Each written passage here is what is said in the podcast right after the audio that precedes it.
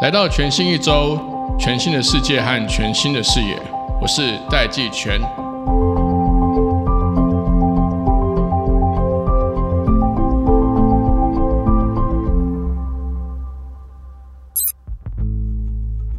最近俄乌战争以及以巴冲突，可以看到实体战争已经慢慢拓展到网络战争这样的层面。就上个月初才刚发生的以巴冲突来讲，十月七号巴勒斯坦激进组织哈马斯突袭以色列，才短短的两天时间，也就是九号，治安业者 Cyber 经营的新闻网站 Cyber Express 就已经表示说，有三十九个骇客组织表态要发动攻击。再隔两天呢，骇客组织的数量就已经超过一百个。到底这些骇客组织的攻击行动会为实体的战争带来什么影响呢？那台湾就是全世界现在认定是最危险的地方，在这些虚拟世界所发生的网络攻防战，又有什么地方可以值得我们学习或借鉴？今天这一集全新一周，我们就邀请到两位来宾，分别是台湾骇客协会的理事长翁浩正，我们都叫他 Allen，Allen 同时也是 DevCore 的执行长。另外一位来宾，我们也邀请到台湾骇客协会的理事陈仲宽，大家都叫他 CK。CK 是另外一间很厉害的公司奥义智慧科技的治安研究主任。今天这一集呢，我们同时请来了最强的这个矛跟最强的盾，同时具备骇客思维的红队的演练专家，遇上了以 AI 进行治安防护的蓝队防御专家，一攻一守。会在节目中就这个治安趋势、地缘战争以及网络上面的网络战争带来什么样新的观念，擦出什么样的火花？我们一起来听。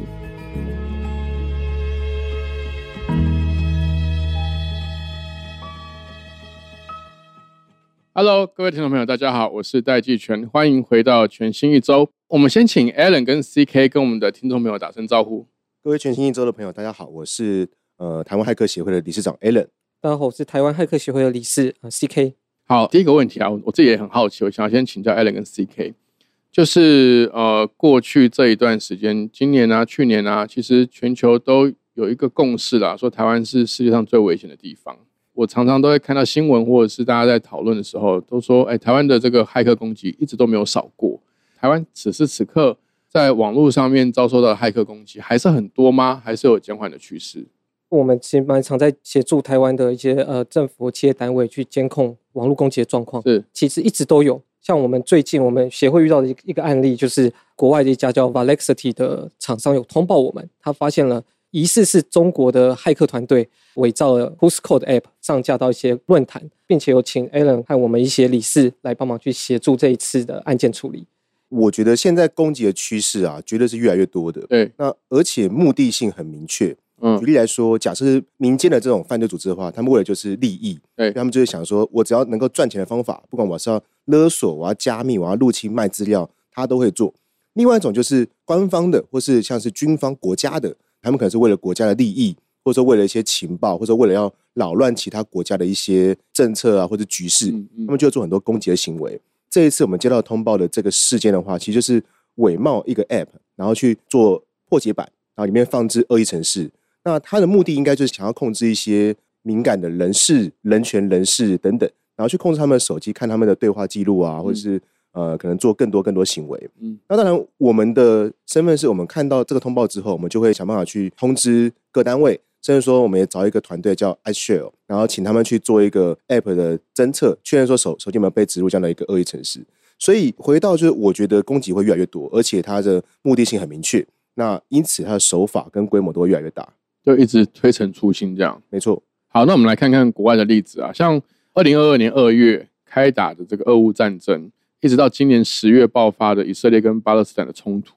其实我们可以一直看到恶意网攻，还有新的治安问题，不管是这个真真假假，还有没有办法去证实的这些情报资料啦，甚至有一些影片啦、假飞弹啊、假空袭警报啦，它已经不是局限在我们过去所知道的认知作战。你们会怎么去看说？实体战争所延伸的这个网络攻防，从你们的这些专业角度来看，有哪一些更恶意的网络攻击或治安的大的事件？那这个除了对战争国或者是呃战区产生影响之外，对全球治安界有没有产生一些更长远的一些 impact？嗯，呃，像我我们公司在奥义这边，我们做很多是情资研究，就分析各国的骇客组织啊。OK，对，所以像这次在这次以巴冲突里面，我们其实已经观察到很有趣的事情是，骇客们就会分边站，你到底是要支持以色列，还是要支持巴勒斯坦？对，他们两边就互相攻击对方的，例如说政府网站啊，或者是一些帮忙发布假讯息这些项目。去年的俄乌战争，我觉得是更明显的，给我们一点很重要的启发是，你的网络战争其实会比实体战争更早发生。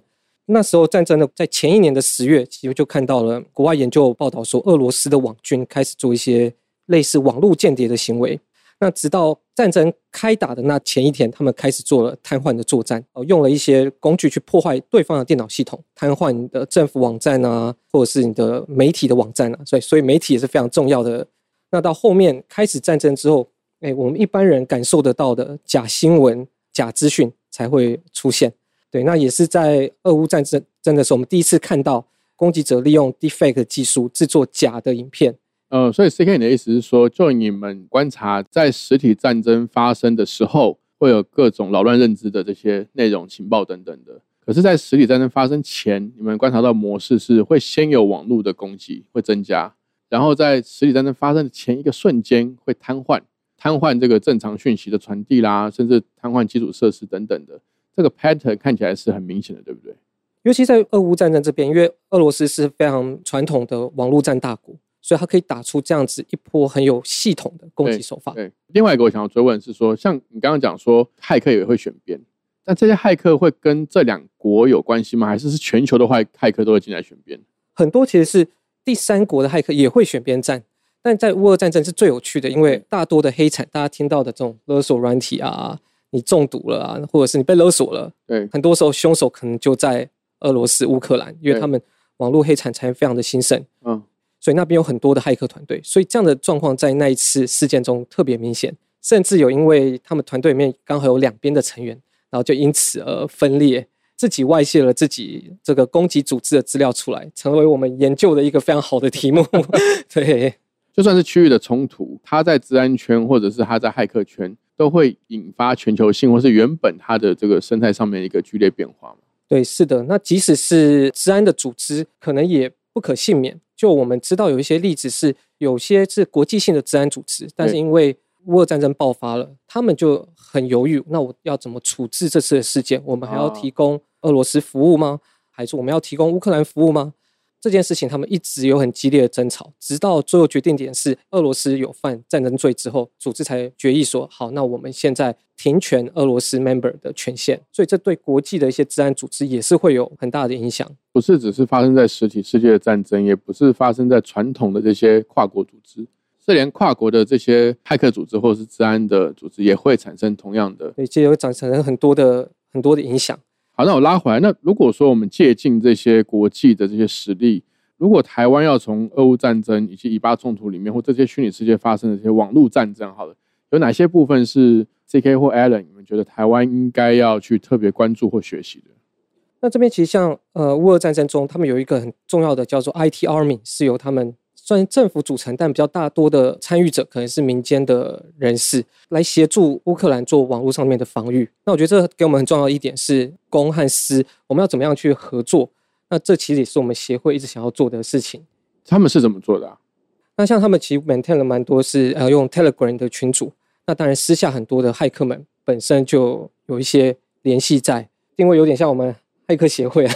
我觉得台湾有一小段路还要走，就是大家会比较对于这种事情，不管是公司的协力啊，或者或者说去呃交换情资，都会比较保守。可能很多企业或是政府机关，他们觉得说我把我手上的一些情资跟别人交换的话，会不会对我有害？但其实我们从很多比其他国家看到的长期来看，绝对是更好的。嗯，所以我们才更希望能够把一些国际上面的一些典范，能够跟台湾这边讲。对，但在像刚刚这个 C K 讲的。乌克兰它的实际范例是说，民间这些高手，然后跟企业端可以有这种 IT Army 的合作模式嘛？它这个合作模式可能是透过 Telegram 这样的工具，对。但是它的指挥链啊，或者是资源啊，或者是任务啊，它它这个事情它的运作，你你观察到他们是怎么去运作这样子一个合作的？这边我们比较没有太多深入的研究，但他们比较是一个分散式去处理的系统，比较少一个中央管理式的模式去进行。你的意思是不是说？即便透过 Telegram，你可能还不知道你的成员人在哪里，长什么样子。对，例如说他要去呃散布正确的资讯，他们就会透过 Telegram，从这个 IT Army 那边透过他下面各个 Telegram 的频道去发布诶他们正确的讯息，然后去提醒呃其他人一般的民众不要去相信说，哎，我有一一包黑名单的这个呃认知作战的网站，那请你要注意一下。OK，所以说这个平台主要是透过一个比较分散式的系统，让我们可以传递正确的讯息。那这个只有处理认知作战面，它会处理真正的，譬如说瘫痪对手或瘫痪敌方的基础设施啊，或者真的是去呃以攻击的思维去攻击对方吗？对这个部分，如果是瘫痪或者事件应变，其实还是要回到企业和政府本身的治安人员。但外部刚才是刚刚这个呃 IT Army 可以帮你求援或找到呃国际的协力，对，但是在内部，你还是要靠自己的蓝队去做一些事件应变。就是还是有正规的，对，还是需要有正规军在那边作战。那这也是我们常提的，就是治安韧性，就是希望说我不要一被碰，然后我就垮在那边，我还是可以维持部分服务的营运。那这个也是我们台湾这几年有在提倡的一个议题。好，那我们把话题拉回来，就在最近啊，网络上其实也很不平静。像 Google、Amazon 跟 Cloudflare 都相继证实，都遭遇到史上最大哦创纪录的 DDoS 攻击。后来知道这个消息之后，其实我也觉得蛮惊讶，因为 Google 的量体这么大，Amazon 的量体这么大，通常 DDoS 是说我今天要用一个很大量的就是去 access 它的服务来让它瘫痪，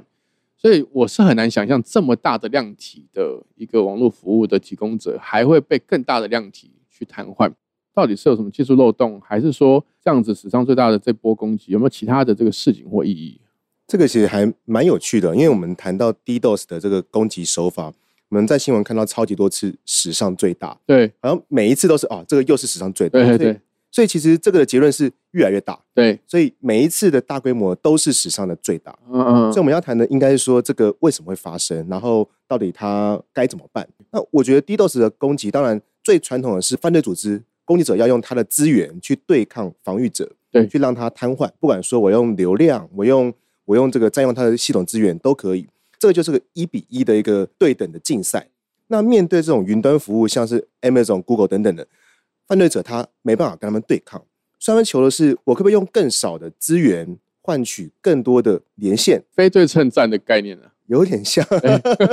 看到这种 DDoS 的攻击的时候，我们看到的都是放大式的。我如果能够用一的资源换十的流量 OK，去攻击对方的话，那我其实用少少的资源就可以让对方瘫痪了。那因此呢，只要现在有一些漏洞，它是可以导致这样的一个数学的结果的话，那就会被拿来做这样的一个攻击的行为。所以像以这一次是 HTTP two，它有一个协定上面的漏洞，攻击者他只用了两万多台主机就可以把这些东西打挂掉，所以它的资源很少。嗯对对对，那所以这个这个就很明显是一个呃通讯协定上面的一些问题。那我觉得这个就是攻击当然会越来越多啦，那防御我觉得是越来越辛苦，所以我觉得这个也是我们未来要去思考说防御该怎么样去把架构最佳化这样子。那讲到这个防御架构的最佳化、啊，大概是年初吧，开始有一个新名词串起的非常快了。但是我相信在你们专业圈已经已经出来很久，好一阵子啊、它叫做 ZTA 的零信任架构。可不可以跟我们听众朋友解释说，这个零信任架构是什么？譬如说像我这样的企业决策者啊，虽然我会去研究，但是我要怎么去知道 ZTA 这样的零信任架构它的重要性是高还是低？如果我不知道，我可能就会忽略说这些治安相关的资源部署要去怎么怎么去分配，也很容易就是在我不知道我不知道的情况下，让我的企业暴露在这个治安风险当中。所以是不是可以跟我们解释一下，到底 ZTA 是什么？那我这边稍微解释一下 ZTA 的概念。要讲到这一题我先讲一下传统我们网络防御我们的概念是什么。我们认为说我们在外面筑一道高墙，把我的网络切为内网和外网。哎，对，那我在内网我就非常的安全，那我在边界上面我才有人来打我。但其实像我们看到了很多攻击，呃，例如钓鱼信件，诶，那就可以看到一个反例，我钓鱼信件直接进到内网，我从内网去攻击其他主机，那也就没有防御了。所以告诉我们说，诶，攻击者可能会进到你的内网，所以你要假设你随时都会被攻击的状况。那在这个状况下面，我们就要想，那我们要怎么办？我说我们每一次的资源存取不能因为你在内网就说啊你是安全的，你可以存取资源，而是不管你身在何方，呃，或者你 work from home，你在云端、在地端、在呃世界任何地方，你都要经过同样的检测和确认 authorize 认证 authentication 和 authorization，你才可以去存取企业的资源。那这主要是 ZTA 的一个核心的概念。那能不能存取资源，就可以根据各种的治安或者是你的机器的一些资讯，例如说你在哪边，你在什么时候上网，来做一个动态的 policy。所以统一的认证存取的一个中间点。和你动态的 policy，这可以说是 ZTA 最重要的两个概念。对，所以我是不是可以这样理解？就是说，倒不是说我们要无时无刻处在紧张兮兮的这个状态，而是说我们应该用一个新的零信任，就是说我们对所有事情都是不信任的这样的一个态度去检查我们以往以为我们在内网就是很安全的这个态度。我倒不是对一切都不信任，而是我有条件、有证据的信任。今天有一个证据显示它是经过授权的，那我愿意信任它。啊，OK OK，我懂你意思，就是说要有这个意识去知道说我们现在在不同的联网环境，我们现在使用的行为，还是我们现在传输的资料，它要有一个比较具体明确的风险意识啊。在这样的情况下，可以在运作上面、公司的营运上面去了解哪些环节可能是还需要补强，哪些环节是已经比较成熟的，然后持续的去做一个检查。如果我们觉得我们公司的资产什么重要，我们就先去看看它的这个治安保护是不是足够，就正面表列的方式啊，而是要假设我们现在这整个联网跟资料传输的这个环境都是全新的，都是不一样，都是动态的，以这个不信任的这个架构去建立一个让大家可以安心运作的一个环境啊，应该这样听起来好像是比较合理而确实的一个描述了。没错，就是这样子。好那我就要进一步再请教两位啊，就今天特别邀请你们来啊，就是台湾骇客协会今年特别举办了一场这个台湾骇客嘉年华 Econ Carnival 二零二三的活动。那可不可以跟我们解释一下，呃，是什么样的这个背景原因让你们觉得说应该要特别再办一场这样的活动被？虐狂，被虐 那这里其实当然有各种的因素了，但最核心的因素是因为在八月这场活动，我们越来越把它定位成是一个社群导向的一个活动，所以比较多参与者可能是骇客或者是学生，大家希望说，哎，比较少企业的氛围在里面。那所以我们就观察到这个点，但一方面我们也观察到，像刚刚提到的，哎，呃，网络攻击越来越多，我们也需要治安韧性，我们也需要公司协防，这些议题还是对台湾非常重要的。嗯，所以我们觉得我们应该要另外有一个场合去讨论比较偏企业端和政府端的一些议题，啊，OK，然后再加上其他一些小原因，例如说我们 CTF 今年刚好是第十年，从我们二零一四年哎开始打进世界之后，到今年是第十年，对。对，那这些活动哎都非常的好，我们也不想放弃，所以就像刚刚说的这个被虐狂，，OK 对，OK，把这些活动聚集在一起，办了这个 Hecon Carnival 的这个活动。因为刚刚 CK 有有讲我们的目的跟那个是很多嘛，所以我们其实里面就有治安长的高峰会，然后有企业的研讨会，然后有 CTF 的技术的竞赛，同时也有企业的蓝队的 Cyber Range 的竞赛，所以就希望能够涵盖到就是包含说策略层级到技术面的。以往八月就每年都会有个骇客年会，但是现在是即将要举办的是骇客嘉年华，对，这是新的活动。那这个新的活动有别于骇客年会，是针专门针对这个企业以及政府组织，来让他们了解现在整个呃治安的这个这个演变、治安的生态、治安的环境，让他们有更了解说现在不管是理论上啊、实务上啦、国外发生什么事情啊，他们应该建立起什么样的思维，而举办了这个骇客嘉年华嘛。对，所以我们想要从比较骇客年会可能是下而上，那我们想要从上而下，然后去传递一些我们认为重要的呃治安概念。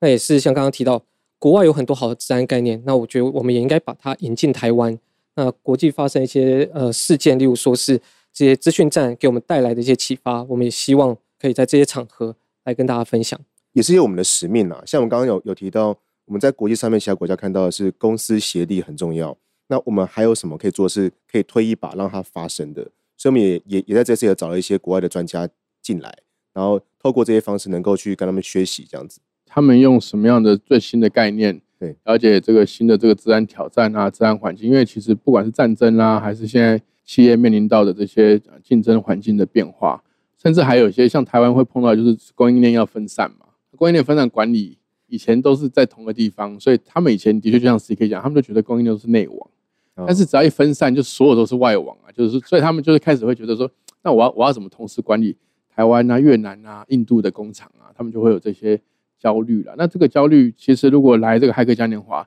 至少能够知道世界上其他的国家的这些先进的这个骇客，应该说先进的这个治安圈的这些治安人员，他们的思维是怎么想的？他们可以怎么样去把这些思维融入日常的企业经营的这个概念里面嘛？那是不是可以跟我们呃听众们再分享一下？就是因为骇客嘉年华有四个大的主题活动，这四个大的主题分别是什么？那针对的对象又是谁？首先，我们第一个活动叫 Hecon 的 CISO Summit。那我们找了世界各国，那当然台湾的非常核心的指标性的企业的一些 CISO 治安长或治安的决策人员来参与。那目前已经有呃应该超过一百位了。哦，对，大概一百二十几位治安长，哦我国内外的治安长来与会。那来与会，而且与会我们不只是希望说他只是听演讲，我们也办了 round table 这样的活动，希望他们是互相的交流。这应该是闭门保密的嘛，对不对？闭门的，然后我们大概有十几桌吧，然后我们也都有安排桌长，而且他们带领讨论，就是大家一边中午用餐的时候，一边谈说哎我们彼此遇到什么这样的问题。当然，除了圆桌论坛之外，我们其实有也有邀请一些国外的一些专家，然后来做演讲。那其实像我们也邀了唐峰部长，然后呢，美国 CISA 基础建设安全的 agency，对对对对对，所以他们会来跟我们分享，包含说公司协力他们怎么做的。那我们也邀请到像乐天，他们可能一个这么大的企业，他们内部治安是怎么样的作为？那希望是可以这样，可以帮助治安长在台湾能够更知道未来该怎么走。这个部分是呃特别侧重在公部门跟私部门之间的合作嘛。这边其实是还蛮多的。好，那是不是还有两个主题？对，刚刚提到主题都是公司协作这种比较趋势和治安长决策面的一个对一些议题。那再往下，我们其实公司还有很多的治安的执行者和管理者，中阶的主管、中阶的治安主管。我们有另外一个会议叫做 Enterprise 的会议。那这个会议我们就会呃提供这些呃中介主管公司治安遇到了什么问题，我们要怎么治理，或我们治安要怎么做。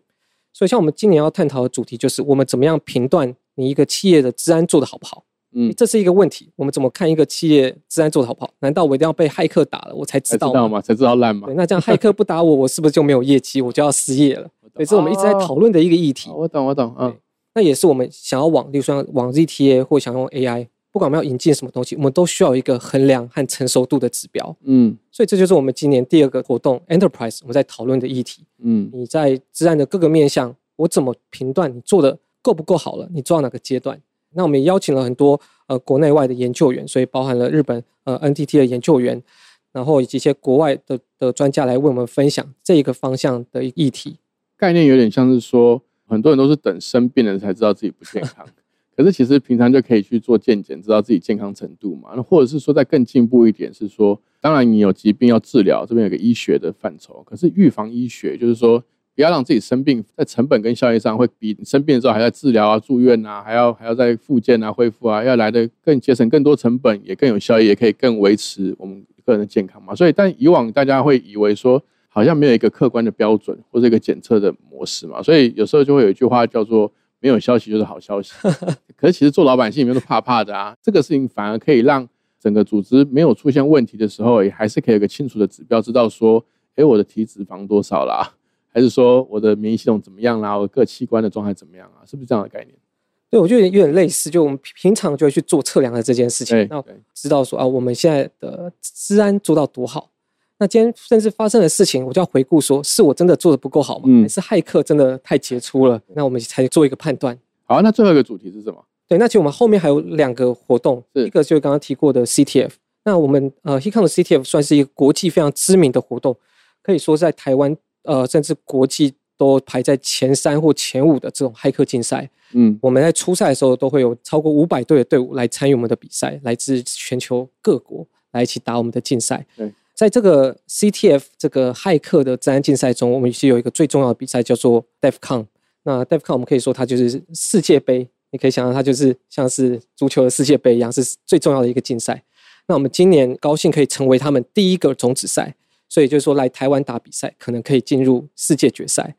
那我们的这场比赛在九月打了初赛，那我们现在在十一月我们要打我们的决赛对。那而且刚好疫情结束，国外的选手可以飞进来了，又是我们的十周年，然后又刚好是国外选手可以飞过来，所以你会看到四十个骇客在台湾同场竞技。那包含了刚刚提到的这个骇客杯 DefCon 的冠军，那以及现任我们也有另外一个骇客的积分榜，我们叫 CTF Time 积分冠军。那积分冠军这次也会来打比赛。那另外也有中日韩、俄罗斯还有美国的骇客选手们会来参赛，就骇客都聚集在台湾，都聚在台湾，对，这非常难得的一个机会那。是好消息还是坏消息啊？突然突然突然不晓得。把他们关在一起就是好消息。OK OK 好，把他们关在一起当，然是我们，我们不知道比赛时候会发生什么事情。发生什么事情？对，是不是还有一个？还有一个是我们叫呃 Cyber Range，呃 HeCon Cyber Range 的活动。那我们刚刚提到 CTF 比较偏向是红队的比赛，我们怎么样把一个 service 一个服务把它打下来，怎么样入侵，怎么样攻击。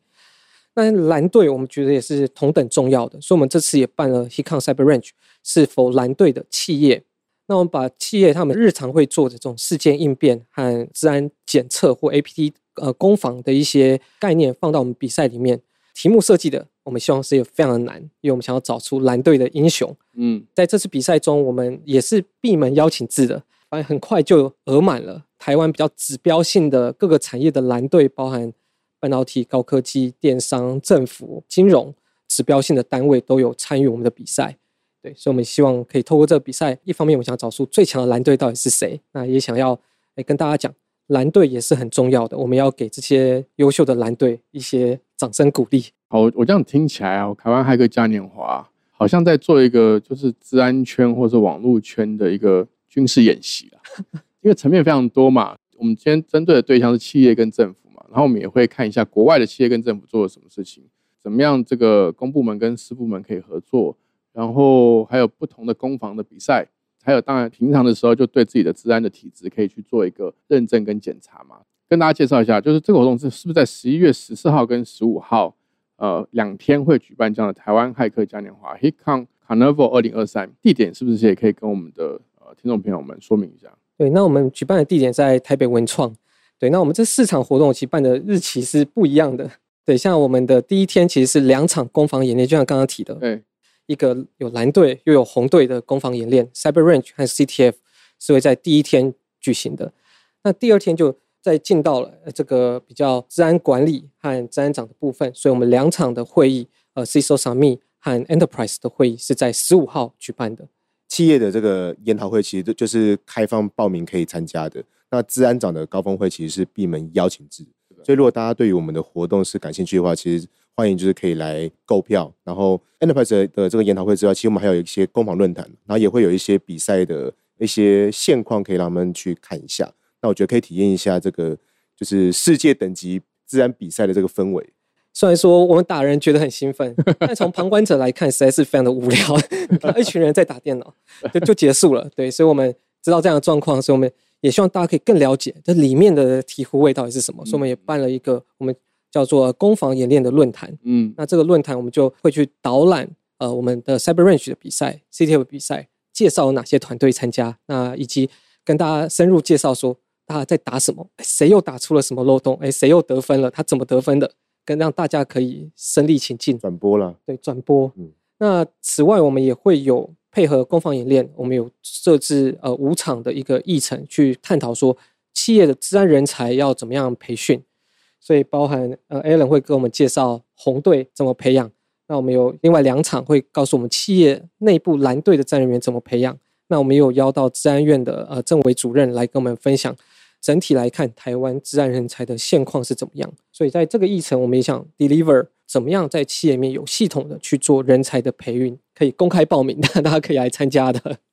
好，今天非常谢谢 Alan 和 CK 来到我们全新周的节目。那相关资讯呢，我们都会放在节目的资讯栏里面。期待透过这期节目，让听众朋友们可以深入了解治安领域的最新的发展趋势。那对于治安议题感兴趣的朋友们，请不要错过这次台湾骇客协会在十一月十四号、十五日举办的台湾骇客嘉年华 HitCon Carnival 二零二三。谢谢 CK，谢谢 Alan，谢谢大家。